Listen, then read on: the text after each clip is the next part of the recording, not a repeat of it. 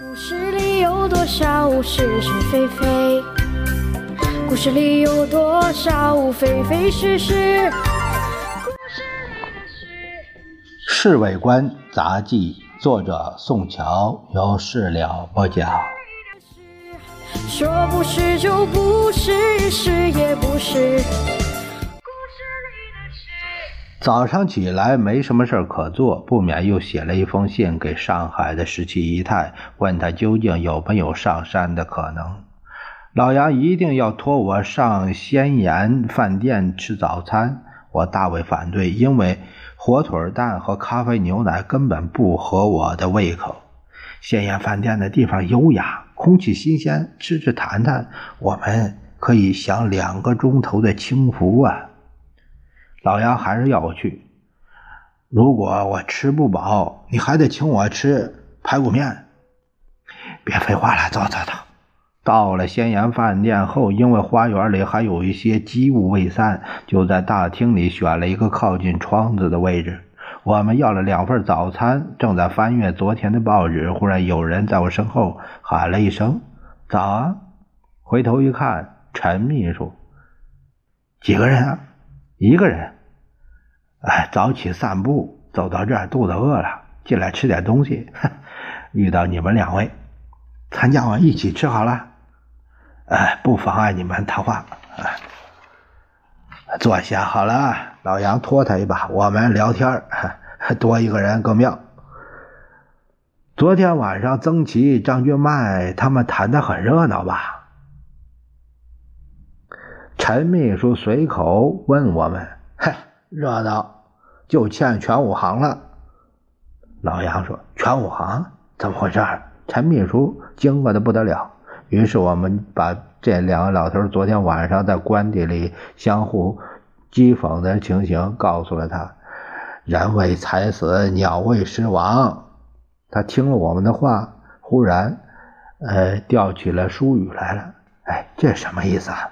老杨好奇，民社党、青年党全靠着我们不时拨款支持。这两个老头都想在先生面前表现自己，因此也就攻击对方了。陈秘书解释给我们听，而且啊，他们还要争取第二大党的位置，更不能不攻击对方要开呀。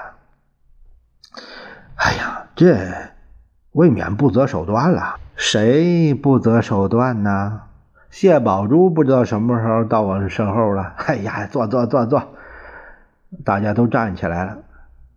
哎呀，可是你们这儿有客人呢。他斜瞄了陈秘书一眼。啊，呃，是从事的陈秘书，不是外人。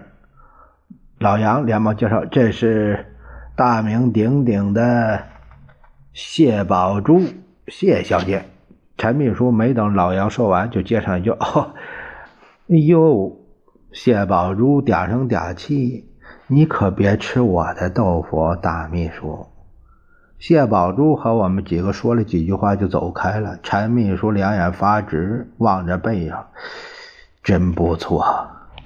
我觉得太胖了，而且个子太矮。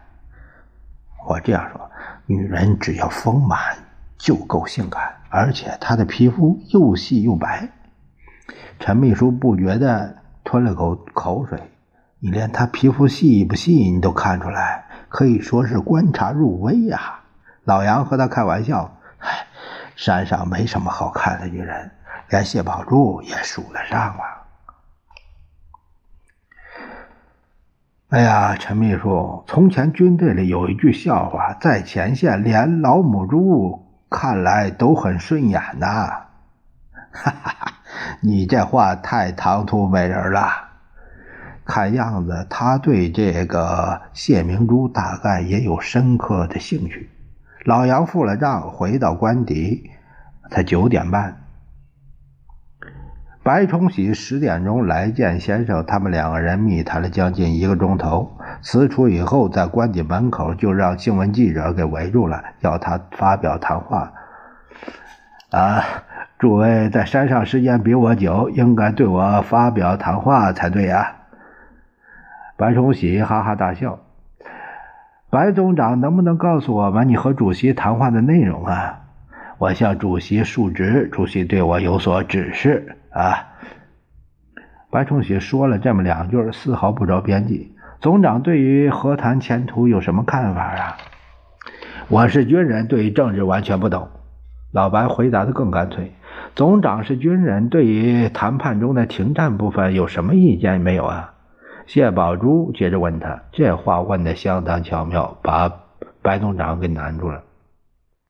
他看了谢宝珠一眼，笑嘻嘻的说：“ 这位口才啊，不错。”总长还没回答我问题呢。谢宝珠凑上来了。呃，这样好了，白总长使出了脱身之计。今天晚上七点，我招待诸位到我那里吃晚饭。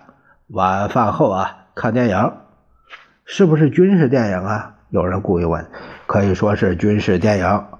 呃，因为是一张有关第二战的片子。这么一来，大家哈哈大笑。白总长围也解了。